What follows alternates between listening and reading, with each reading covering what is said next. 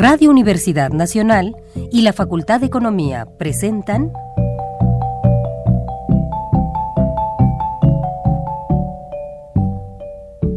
Los bienes terrenales.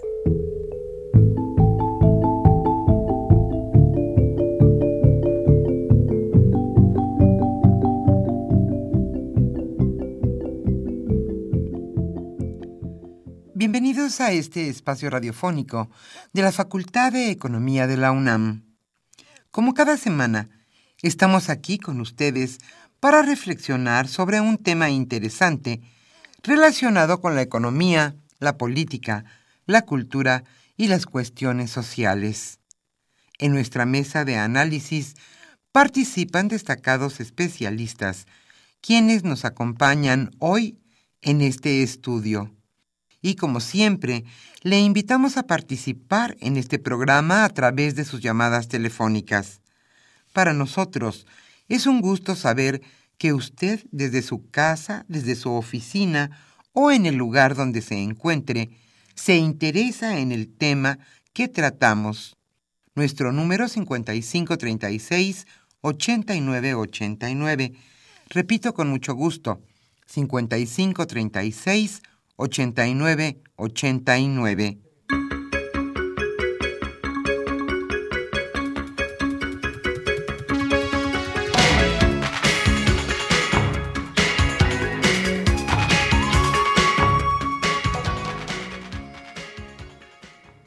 Con mucho gusto nuestros compañeros Rogelio Daniel González, Isaac Medina Martínez y Pedro Rosales contestarán sus llamadas telefónicas con sus comentarios y opiniones.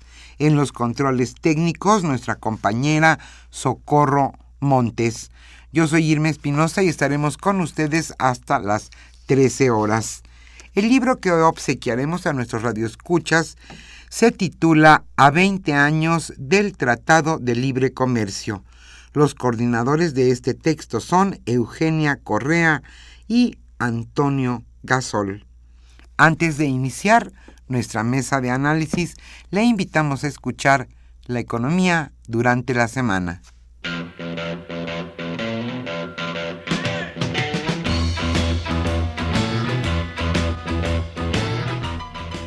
La economía durante la semana.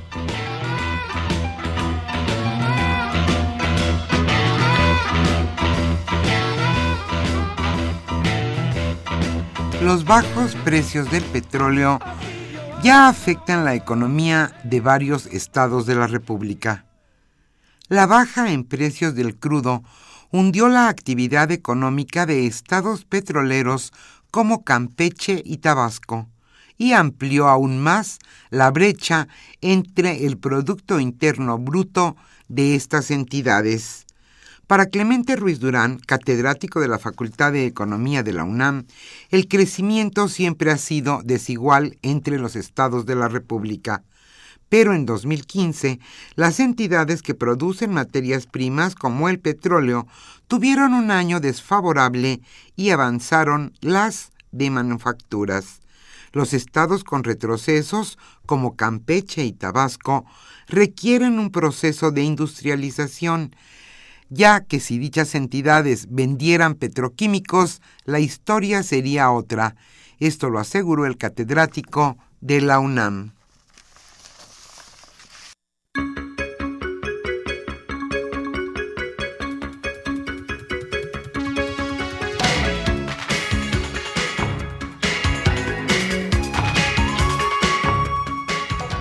y en Venezuela cortarán la luz cuatro horas todos los días. Los venezolanos se quedarán sin luz cuatro horas al día. El gobierno de Nicolás Maduro decretó ayer que al menos durante 40 días se, se, racionará el servicio eléctrico en casi todo el país, incluida Caracas, por la crisis energética. Los cortes se realizarán por bloques rotatorios, cada cuatro horas a partir de las ocho de la mañana. Los únicos horarios sin afectaciones serán en la madrugada y en la noche, de las cuatro a las ocho horas y de las veinte a las 0 horas.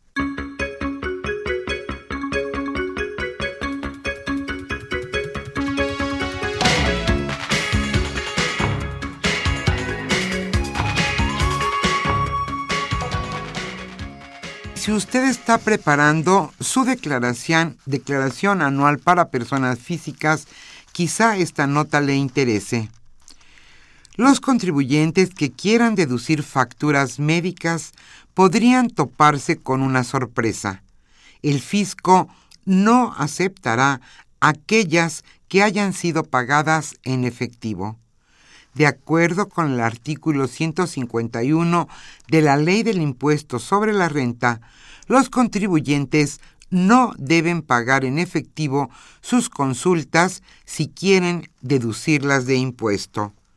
El SAT señaló que ninguna factura médica que haya sido pagada en efectivo está precargada en declaraciones, ni se reconocerá en caso de que se quiera introducir manualmente en la declaración de impuestos.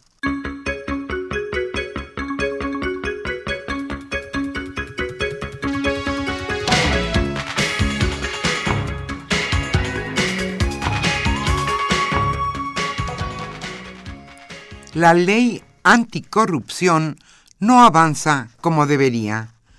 Sin acuerdos ni dictamen, el Senado puso en riesgo la aprobación de las leyes que darán vida al Sistema Nacional Anticorrupción.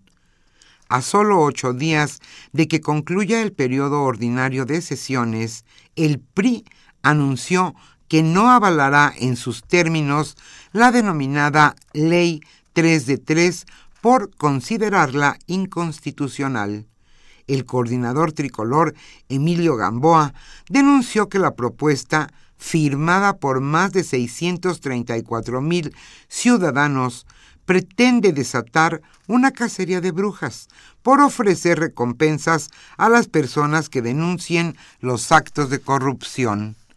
El coordinador del PRD, por su parte, Miguel Barbosa, acusó al PRI de tratar de crear un ambiente de rechazo social a la propuesta Ley 3 de 3.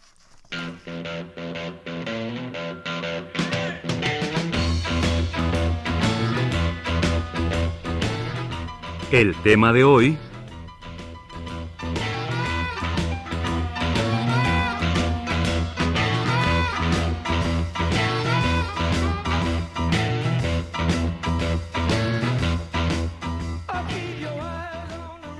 Como señalamos al inicio de este programa, el tema que hoy abordaremos en este programa es Economía y Geopolítica en la Unión Europea.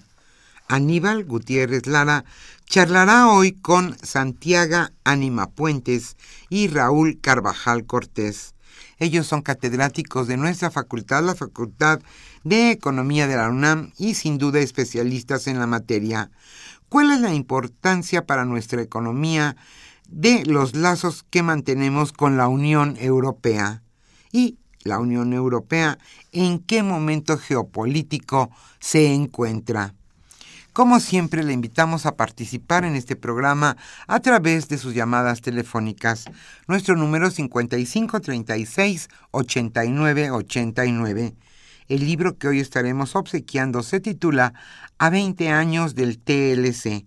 Los coordinadores de este libro, Eugenia Correa y Antonio Gasol.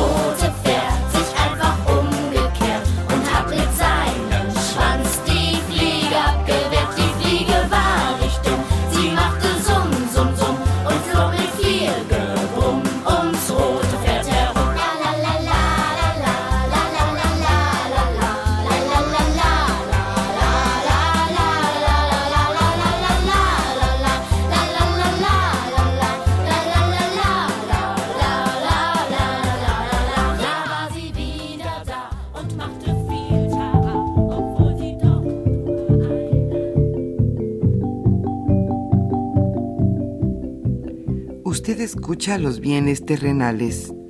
Nos interesa conocer su opinión.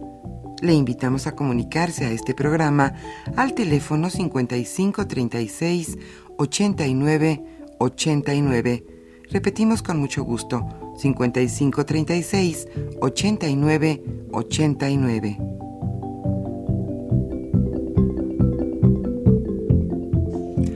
Muy buenas tardes, bienvenidos aquí a su programa Los Bienes Terrenales, su mesa de trabajo en la que hoy nos acompaña la maestra Santiago Ánima Puente y el maestro Raúl Carvajal, ambos profesores de la Facultad de Economía y con quienes vamos a abordar el tema europeo de nueva cuenta. Recordará nuestro amable auditorio que hace unas semanas platicamos con ellos eh, temas muy interesantes sobre el futuro de Europa, de la Unión Europea, del euro y cómo estaban padeciendo las secuelas de la crisis de 2008.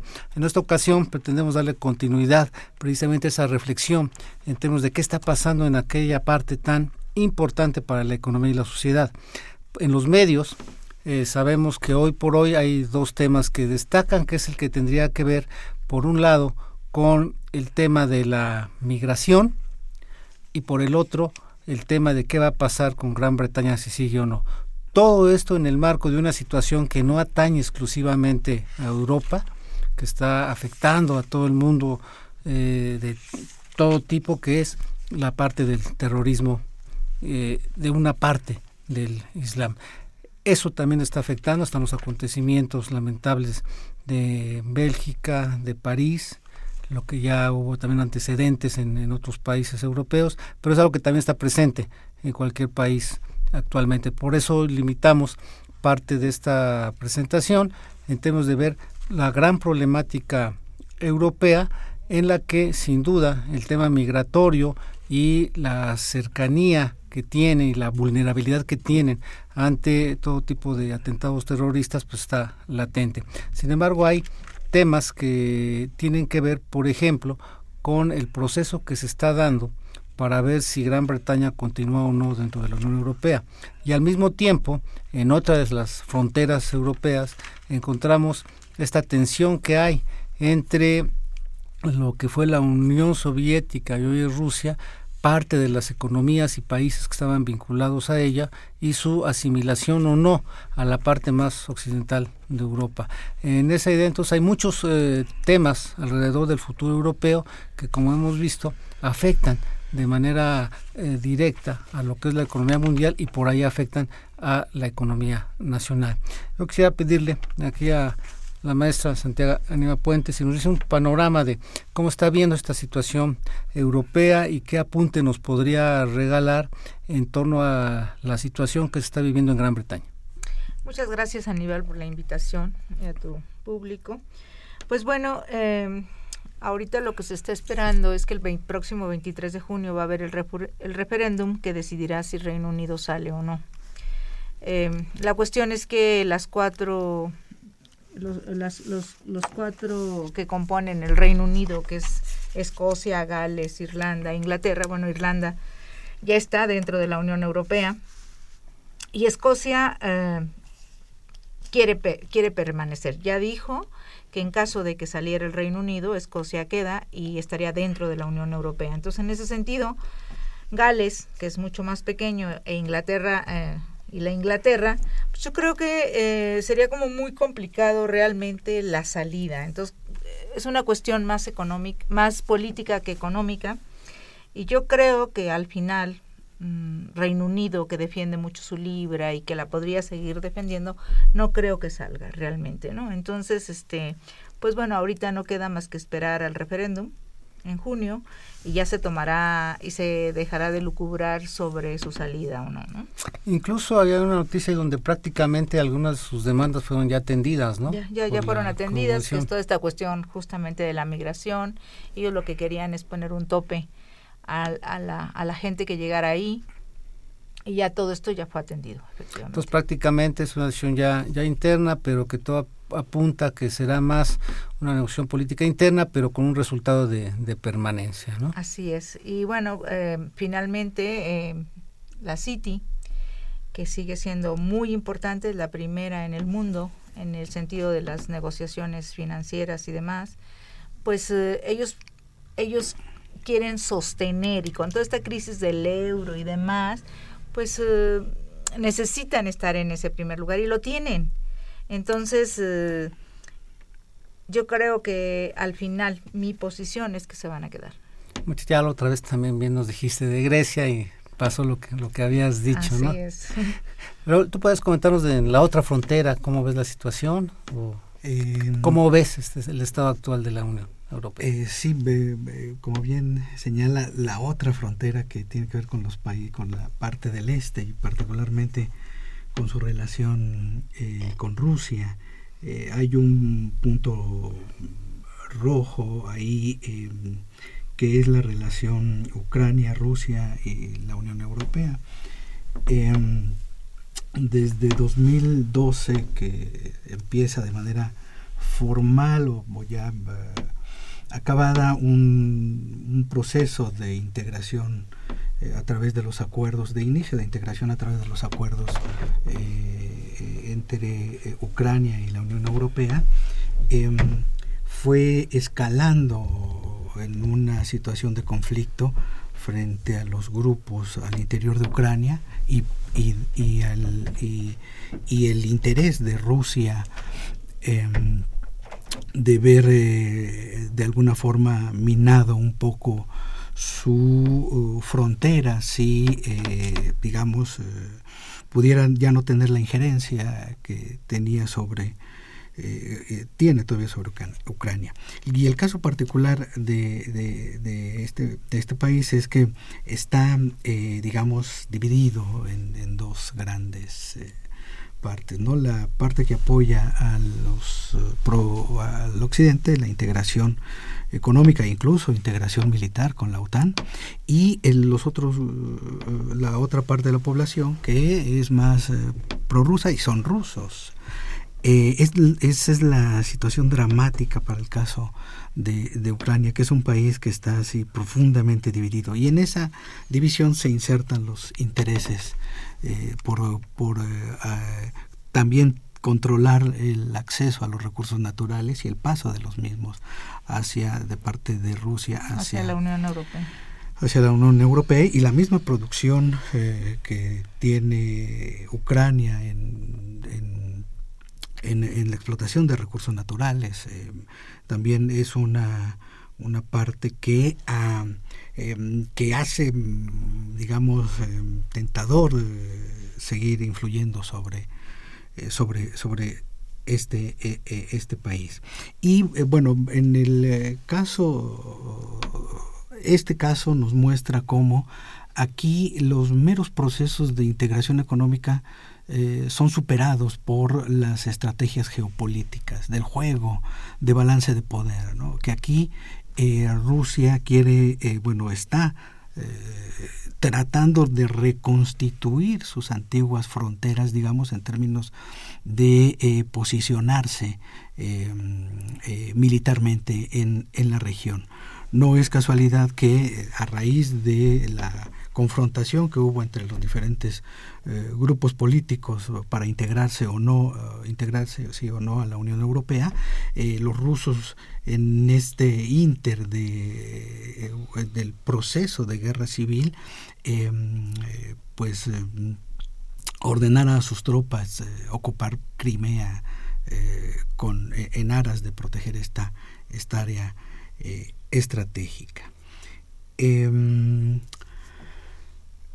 aquí conviene una reflexión. El, el, Estado centralizado soviético que se resquebraja da entrada a lo que hablaríamos de un Estado liberal, un, la reconstitución de un nuevo Estado liberal. Y esta reconstitución también obliga a reconstruir las relaciones de balance de poder, ya no con un Estado centralizado, sino con un Estado liberal. Y a Rusia, en este nuevo, uh, nuevo orden, le, le dificulta uh, este, tener un, control efectivo tal y como lo tenía antes en el, Estado centralizado. Eh, eh, eh, ahora, actualmente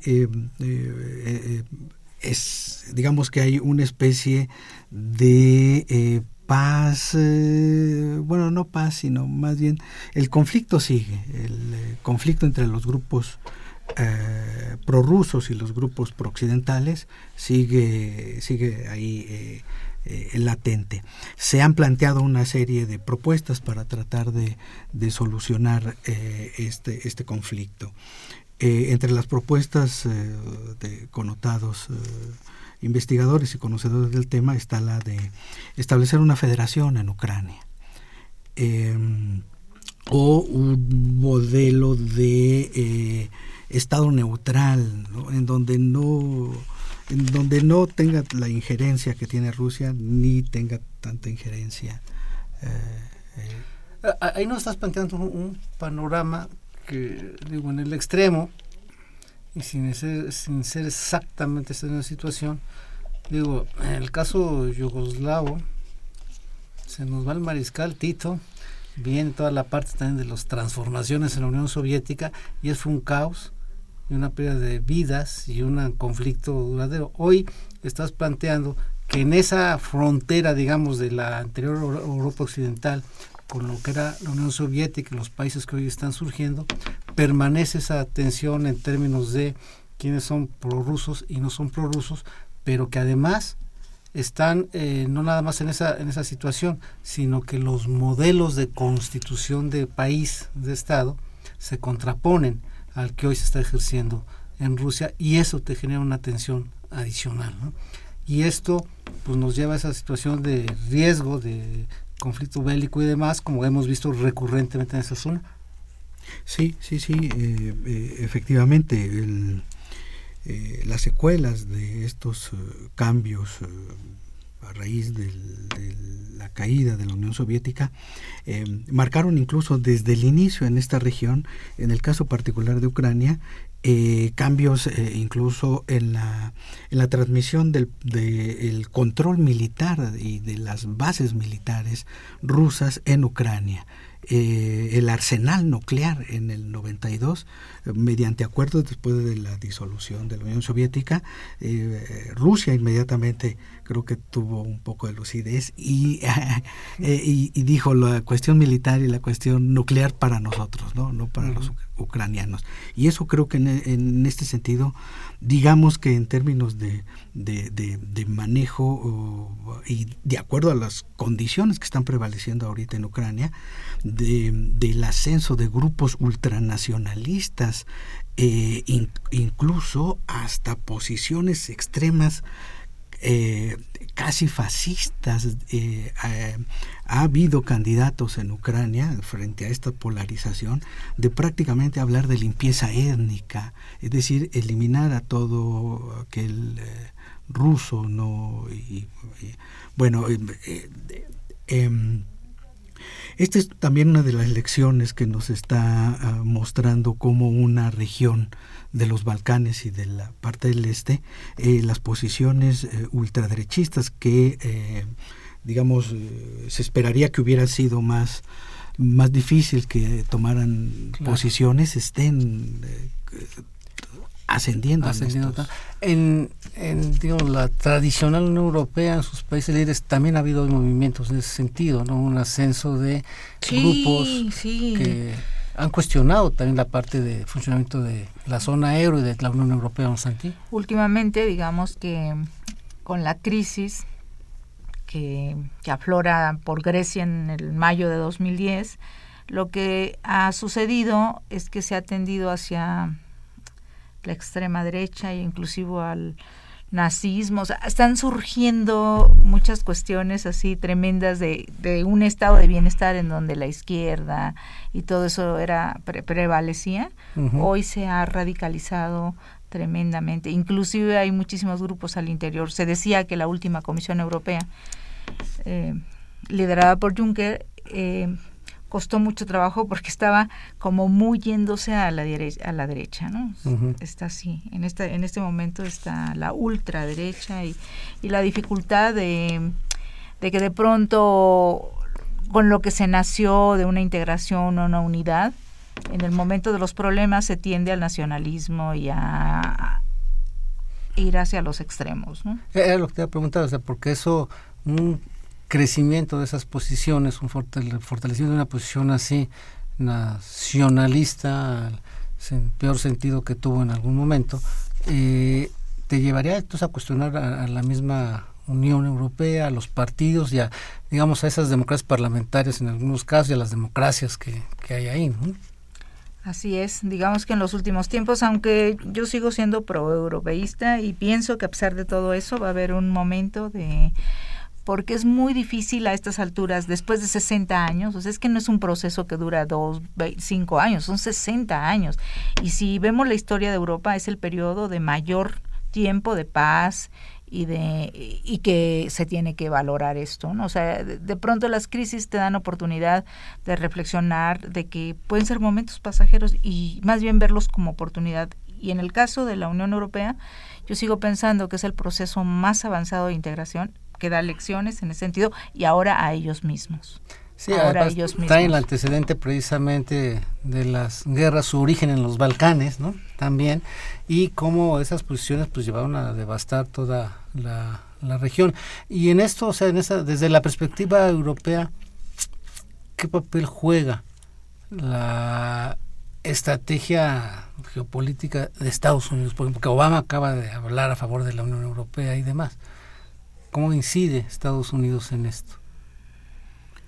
Mm, bueno, en el caso de eh, la región de, acá de los Balcanes y su vecindad con Ucrania y, la y Rusia, em, bueno, el hecho de que la OTAN, porque aquí más bien la injerencia de Estados Unidos es, a, través, de la OTAN. De la OTAN. Y eh, y el hecho de que... Y ahora del Fondo Monetario Internacional. Sí, del Fondo Monetario. Eh, em, el hecho de que Ucrania, la parte prooccidental, eh, aceptara integrarse a la Unión Europea y, y de ahí incluso ya darle entrada a la OTAN, fue donde prendió los, uh, los focos rojos para el caso de, de Rusia. Em, em, yo creo que la Unión Europea en conjunto eh, eh, trató de, eh, en esta expansión de irse integrando, asociando países, creo que no calibró la con suficiente raciocinio las consecuencias que iba que se iban a desatar en, en, esta región, no solamente en, en, el país, sino en la región, porque ya la región se ha convertido en, una zona de inestabilidad. De por sí ya en los Balcanes fue en la década de los 90, 91, etcétera. Eh, pero acá eh, eh, se toca nada más esta fibra, simplemente proponer la asociación, ya ni siquiera la integración, sino la asociación, nada más firma de asociación de acuerdo libre comercio inmediatamente desató las presiones eh, y, las tensiones sociales de, en esta región. Eh, yo creo que ahí, em, em, frente al reacomodo, porque em, eh, aunque la caída del Estado soviético se dio en el 91-92, su reconstitución por parte de Putin y el grupo que está en el poder todavía no termina de afianzarse. Siguen tratando de integrar a, regiones, el, conflicto con Chechenia. No acaban de consolidar esta unión de estados independientes, ¿no?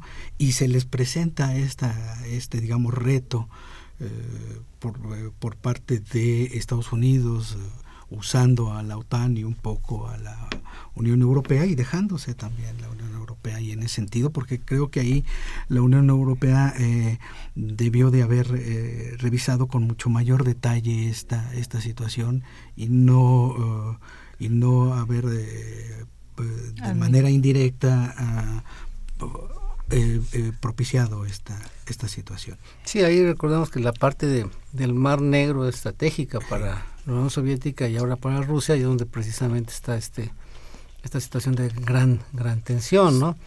Si vemos ahí como tu mapa, una de las etapas también críticas fue la guerra de Crimea, ¿no? Entonces, es una zona estratégica, como en su momento, entonces era Alsacia y Lorena, en términos de recursos naturales. Hoy lo tienes acá, corrido hacia el este, en esta zona. ¿no? Sí, sobre todo porque eh, eh, es de extrañar cómo um, se llegaron a estos acontecimientos y cómo Alemania dejó que, que llegara esta situación, sobre todo porque, eh, como se reconoce, Ucrania es el paso de abastecimiento de gas hacia hacia Europa y particularmente Alemania. Claro. Y yo creo que ahí en, ese sentido el tema, Santi, este clave de la energía, cómo y de dónde se va a abastecer de fuentes de energía estables y segura eh, la Unión Europea, sobre todo hoy en un periodo donde vemos que en el contexto de la crisis, pues el renglón público afectado es inversión y inversión pública siempre va sobre todo a energía. Entonces, este tema aquí sí afecta precisamente ah. el tema de, eh, digo, consumo de energía en los hogares y en las empresas. ¿no? Así es, no, no, y aparte reconocer que la Unión Europea es totalmente dependiente de los energéticos y que todos venían de allá, de Rusia, y ahorita el paso es Ucrania. Entonces está la disputa entre entre Ucrania, digamos, de quererla jalar hacia la Unión Europea y Rusia no. ¿Por qué? Porque justamente es el paso de, Asia a Europa, Ucrania, es, y es un gran granero, más allá de los energéticos. Entonces es muy importante defender esa situación, ¿no? Porque la Unión Europea es sumamente dependiente de los energéticos. Ya. la tienen agarrada del cuello. Y Ucrania es energía y alimentos. Y alimentos, es el granero, sí. Claro. Ok, bien, vamos a una breve pausa y regresamos.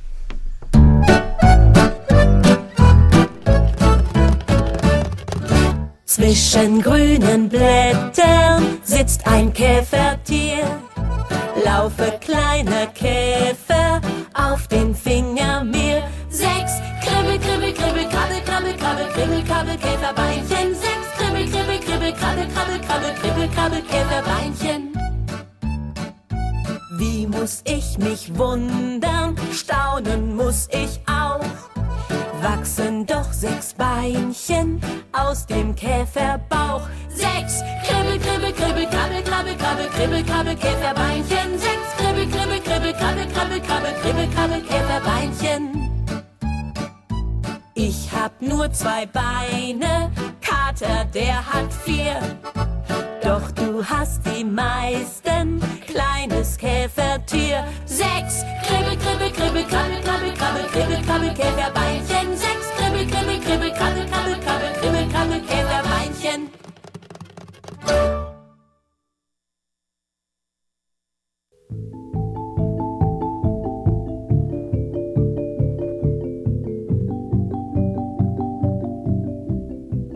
Usted escucha los bienes terrenales. Nos interesa conocer su opinión. Le invitamos a comunicarse a este programa al teléfono 5536 89 89. Repetimos con mucho gusto, 5536 89 89.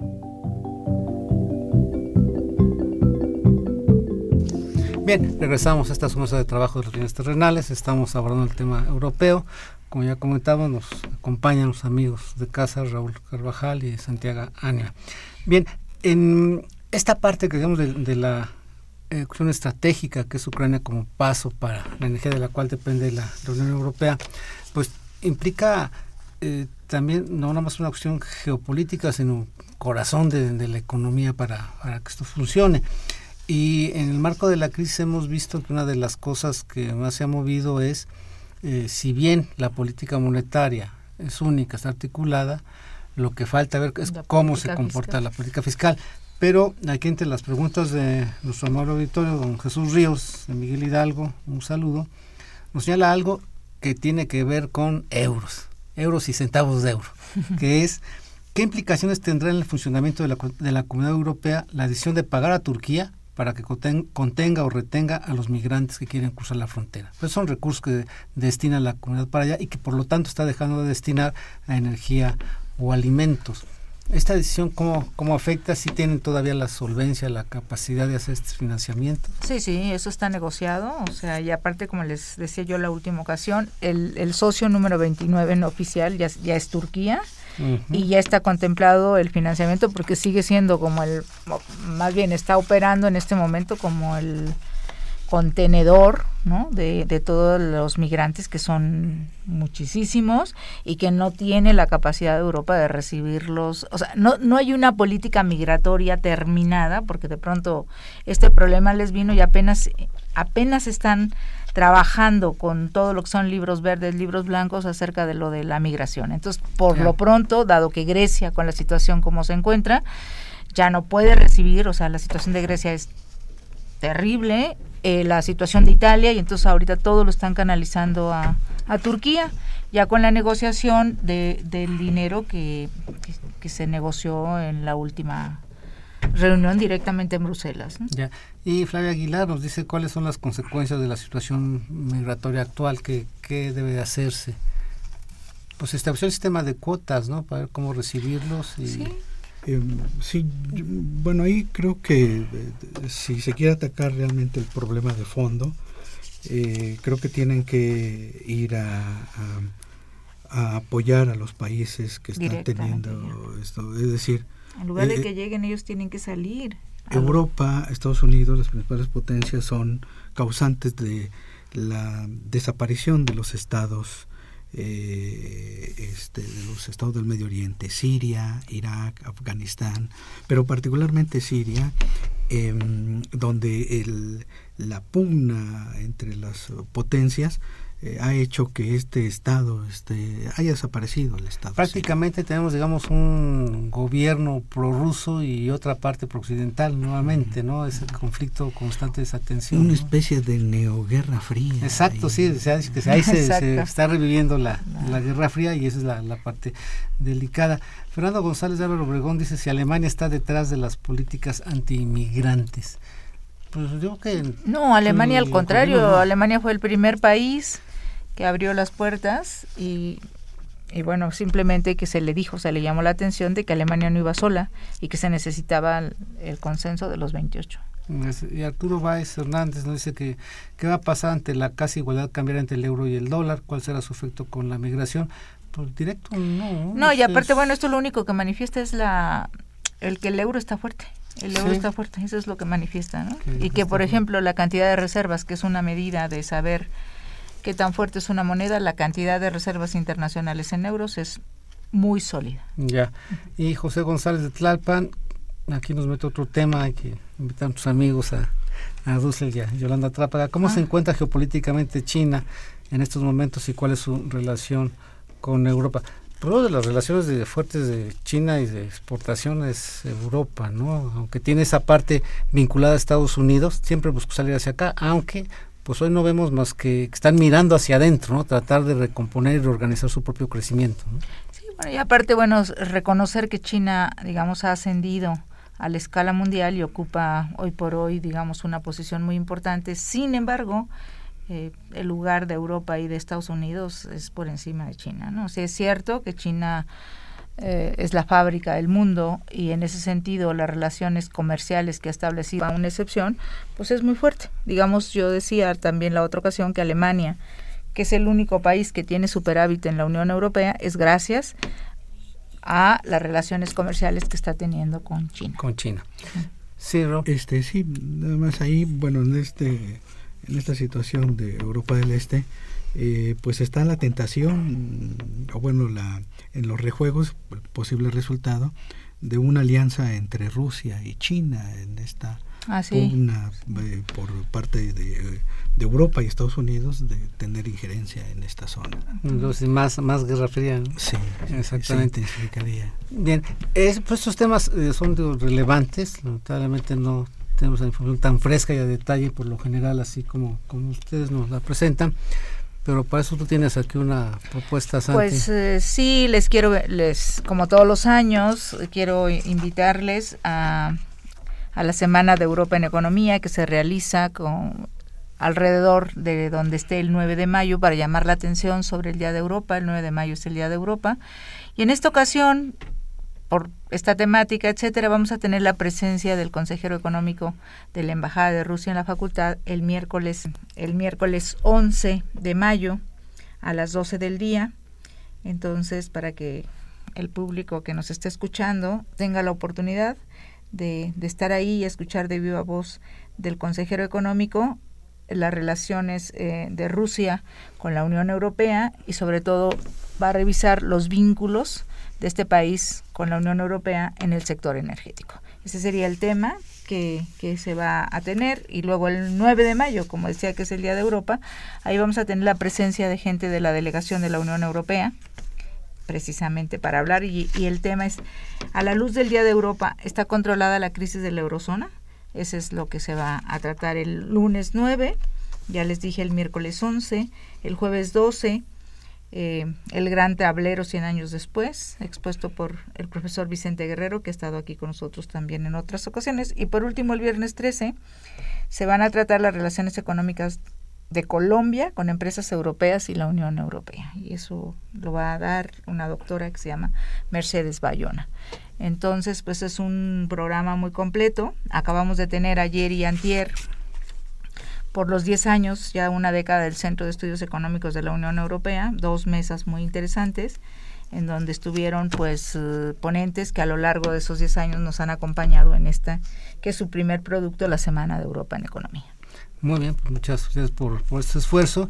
Y a propósito de lo del día 9, aquí Adrián Benítez nos pregunta, ¿Europa está en recesión? ¿Cómo resolverá el problema de la creciendo pero poco, ¿no? volando pero bajito. Muy poquito, ya están controlando el déficit, digamos que, digamos que de los dos problemas, ah, los problemas anteriores de déficit, etcétera, deuda y demás, ahorita se ven rebasados por los dos grandes problemas que se suben, que es la migración y el terrorismo, ¿no? Entonces, pues con estos dos problemas a los que están haciendo frente, como en el caso de Bruselas hace recientemente, etcétera, pues eh, los niveles de déficit y de deuda que se habían comprometido los han tenido, pero no eh, no como lo, lo deseaban. siguen, siguen, o sea, están en esa ruta de manera controlados, pero obviamente no lo pueden bajar más rápido. Sin embargo, tampoco hay una expansión, pese a que digamos, los dos temas que tocas cuestan, ¿no? Cuestan.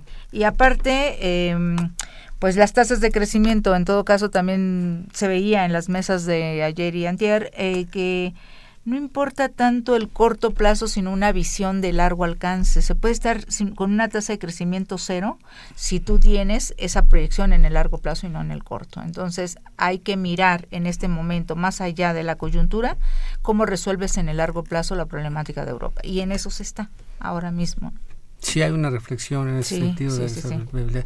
Y ahí en esta cuestión de viabilidad, me parece Raúl que es un papel fundamental, es la parte de territorio, ¿no? Esta, quién se acerca más a Occidente, quién no, y no nada más en esta parte, digamos, esa corrida hacia el este, sino de abajo del Mediterráneo para arriba, ¿no? Y tenemos ahí toda esa parte conflictiva que ha señalado de todo lo que es eh, la, los países de, toda esa franja del norte, de África hacia todo lo que es el Mediterráneo y demás, y los conflictos que hay, no nada más de este tipo, sino también, como hemos visto, como en algún lugar que ustedes han oído, crimen organizado y demás, ¿no? Los secuestros ahí en barcos y demás que cruzan el Mediterráneo, todo esto, ¿no? Sí, sí, sí. Em, eh, ahondando un poco en la en la, en la política que ha seguido la Unión Europea, eh, porque eh, sí hay que reconocer que los países de la Unión Europea eh, están lidiando con una multidimensión de problemas.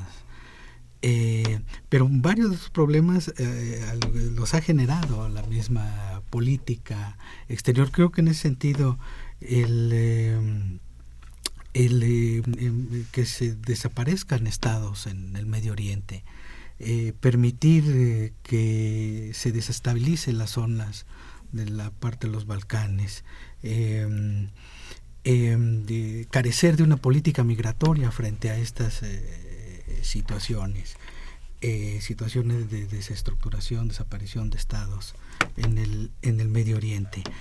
Eh, los problemas eh, de las partes autónomas de países eh, que son integrantes de la Unión, como Inglaterra y, en el caso de, España y también sus autonomías. ha ocasionado que quien tenga que tomar las decisiones por la capacidad económica sea ya a estas alturas solamente un país de la Unión Europea, que es Alemania, porque es la es el referente. Sí, es la capacidad. Ya ya ni Francia. Sí, ya, ni, Francia. Francia. Italia y, menos. Bueno, hoy crece más España, ¿no? Ya lo están ahí anunciando, pero no es una cosa sólida, ¿no? Sí, como señalaba la profesora Santi al principio, Inglaterra, que Inglaterra se está moviendo por su lado. Claro, ella sigue ahí jugando a, a la política del, del viejo eh, imperio, ¿no? Sobre todo la defensa de su libra, ¿no? Aquí tenemos las preguntas. Eduardo León, un saludo. Si, la población europea está envejeciendo, ¿por qué los países europeos cierran sus, sus fronteras? Mm, a cierta población, a la población joven, a la población que se puede reeducar, a la población, a esa no se le están cerrando, a esa, a esa, población son bienvenidos, son bienvenidos, ¿no? A la fuga de cerebros, a la que se le cierre es a otro tipo de población, ¿no? Y Miguel Dávalos, ¿en qué puede afectar la salida de Cataluña de España? creo que es como la relación Inglaterra con europea, ¿no? Le afectaría más a Cataluña que, a España. Sí, sí, sí, que, España. El caso catalán eh, es, este, sí es diferente al caso de, Inglaterra. Sí, sí, eh, eh, y ahí sí, este sí perjudicaría no, a, Cataluña en doble sentido. Si se separa de España y de la Unión Europea, cosa que no, no les conviene. Lo tienen, claro. tienen claro que no se van a, no hay ni de, no, no hay, no se van a salir de la Unión Europea, pero de España se quieren salir y ese es el verdadero problema.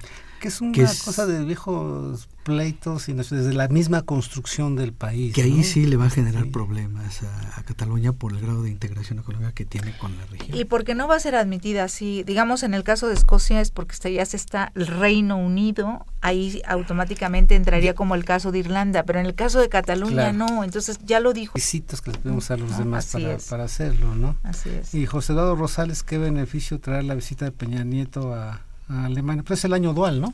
es el año dual México-Alemania. fue realmente eso. Y sería como el año pasado con el año dual con Gran Bretaña. Digo, hay una fortalecimiento de relaciones económicas nada más. Y si tenemos jóvenes capacitados en el idioma, pueden aprovechar las becas, intercambios y, demás, ¿no? básicamente por ahí.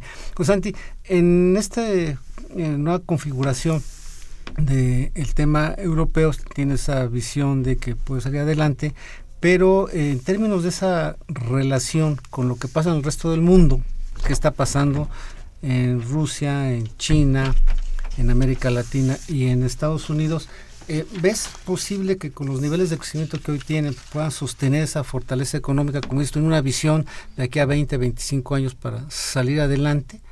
Yo pienso que sí, porque lo que se tiene ahí es una experiencia, ¿no? Entonces, eh, en momentos son factores que se tienen que barajar, pero en el largo plazo eh, sí se sostiene un proyecto tan importante como es la y, una pregunta en tu experiencia europea que creo que bueno podríamos estar manejando más adelante, que es, yo recuerdo en todo ese proceso de conformación el tema que tú tocabas, el tema energético.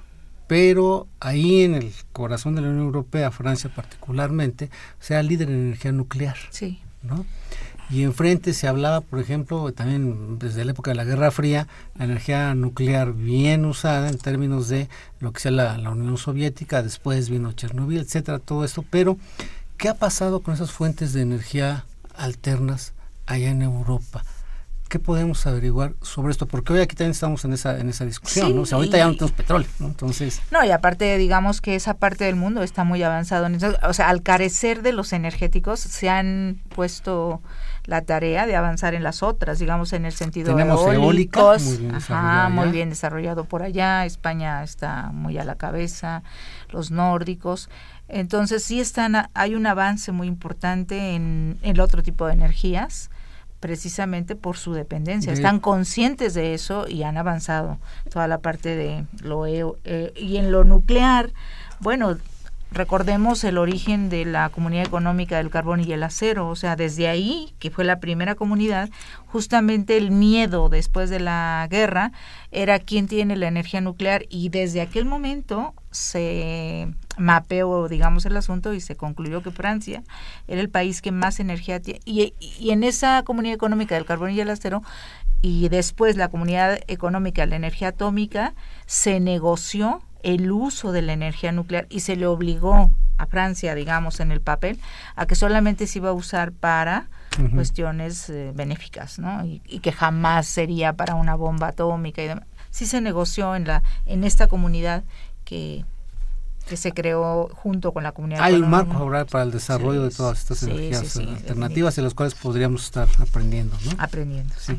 Bien, tenemos otra llamada de Rafael García Reyes, Raúl de Coajimalpa que como en todo conflicto, eh, quién contra quién es la limpieza étnica en ah, Ucrania. ahí son de los grupos ultranacionalistas ucranianos contra los rusos que están viviendo en, en Ucrania. Y en general, pues hacerlo extensivo a otros grupos étnicos, no nada más a los, a los rusos, pero ahorita particularmente sobre los rusos. Y estos grupos ultranacionalistas están eh, proclamando estas, estas posiciones. No han llegado al poder estos grupos ultra ultranacionalistas, pero eh, sabemos que en situaciones de, de conflicto político, eh, sobre todo de ya una abierta guerra civil, pueden pueden escalar el, poder. Eh, no se ha dado, hay que aclarar que digamos esta limpieza al menos ahorita no se no, no, se observa, pero está latente como una bandera política de estos grupos ultranacionalistas ucranianos, que incluso algunos de estos líderes eh, eh, ucranianos se, se crearon en la Unión Soviética, aprendieron el idioma ruso y ahora algunos de ellos incluso en aras de, eh, ganarse el apoyo de, una parte de la población eh, este, ucraniana, eh, detestan el ruso y, hablan ucraniano de manera orgullosa, que bueno, en términos concretos no varía mucho del ruso, salvo en los sonidos de varias letras, ¿no? Pero eh, si se habla ruso se entiende, el, ucraniano de manera accesible. Entonces ahí el problema de estos partidos y organizaciones ultranacionalistas, ultraconservadores, pues llama la atención este, este ascenso, por ejemplo, Santi Raúl, con este fenómeno en Estados Unidos, donde ah. van por la revancha contra Obama y los grupos más ultranacionalistas, más reaccionarios, pues están sacando la cabeza, ¿no? Y hoy tienen un reflector ahí que lo está proyectando, que es Trump. Donald Trump. Hemos hablado de que en algún momento, digamos, eh, sí está todo este conflicto, ese antimexicanismo de este eh, precandidato, pero hay también que abundar en términos de su propuesta económica interna que podría llevar a Estados Unidos también a una crisis afectándonos a nosotros, pero creo que también a Europa, ¿no? Creo que también tampoco convendría un personaje de este tipo para el futuro europeo, ¿no? No, ni a Europa, ni a China, ni a nadie le conviene un personaje con los difíciles equilibrios que hay. Eh, vemos cómo eh, se toca un se toca un punto como Ucrania por parte de la Unión Europea y, y, y, tenemos ya más de cuatro años en conflicto en esta zona. No, y además digo, eh, decía yo a, a unos amigos ahí Colegio de la Defensa Nacional, los amigos generales, diciéndoles, bueno, y ya se dieron cuenta que además el señor tendría el botón. O sea, es el tema económico que, afecta globalmente, es el, el tema también de lo nuclear en términos del armamento y el riesgo de que tendrá la clave y los las maletitas que lo van siguiendo para cualquier.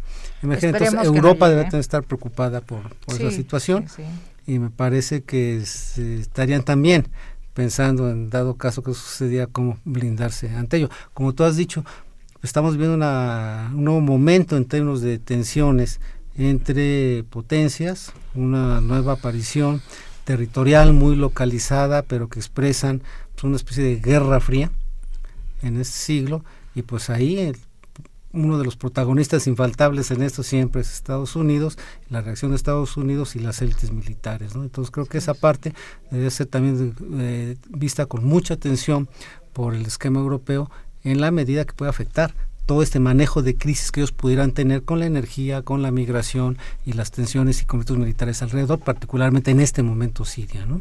Así es. un apunte ya para ir cerrando, Raúl.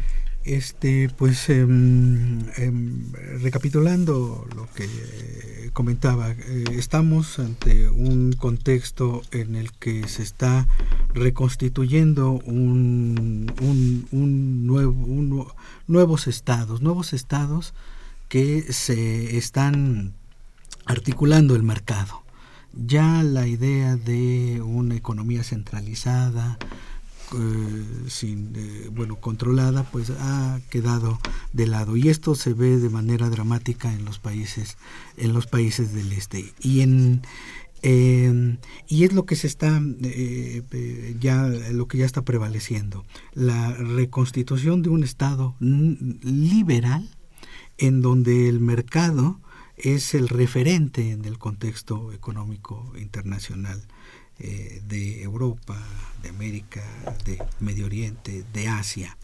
Frente a este panorama, eh, la balanza de poder, eh, de equilibrio de poder entre todas las potencias, ya toma de referencia cuál es el espacio geográfico y económico que les va a permitir asegurarse recursos naturales en los mercados. Gracias. Santi, un último apunte, una última invitación. Invitarlos que eh, del 9 al 13 de mayo, invitarles a que si están interesados en el tema europeo, puedan ir y despejar dudas ahí con los personajes que nos van a estar acompañando, que son especialistas en las, el tema. ¿Las fechas son? Del 9 al 13 de mayo. ¿En dónde? En el Auditorio Jesús Silva Herzog, edificio B de la Facultad de Economía, a las 12 del día. Muy bien, pues yo le quiero agradecer mucho a Raúl y a Santi que nos hayan acompañado. Un tema siempre donde cada que opinan aprendemos y eso espero que le sea satisfactorio al auditorio de un tema pues no tan lejano por el tipo de relaciones que hoy tenemos y las implicaciones que tiene hoy el esquema y el ejemplo europeo. Bien, a nombre de la producción, a nombre nuestro, les agradezco que nos hayan acompañado en esta emisión de Los Bienes Terrenales, un programa de la Facultad de Economía y Radio Universidad Nacional Autónoma de México. Muy buenas tardes, muchas gracias, nos escuchamos dentro de ocho días. Agradecemos su atención y participación en este programa a través de sus llamadas telefónicas y la invitamos la próxima semana a la misma hora en otro programa más de los bienes terrenales. La coordinación general fue de Carlos Javier Cabrera Adame. La coordinación académica de Aníbal Gutiérrez, Roberto Cabral, Alejandro Pérez Pascual, Rubén Antonio Miguel y Leonardo Lomelí Vanegas. En los controles técnicos, nuestro compañero Humberto Sánchez Castrejón. Y en la voz y producción, su amiga Irma Espinosa, quien se despide de ustedes y le desea un agradable fin de semana.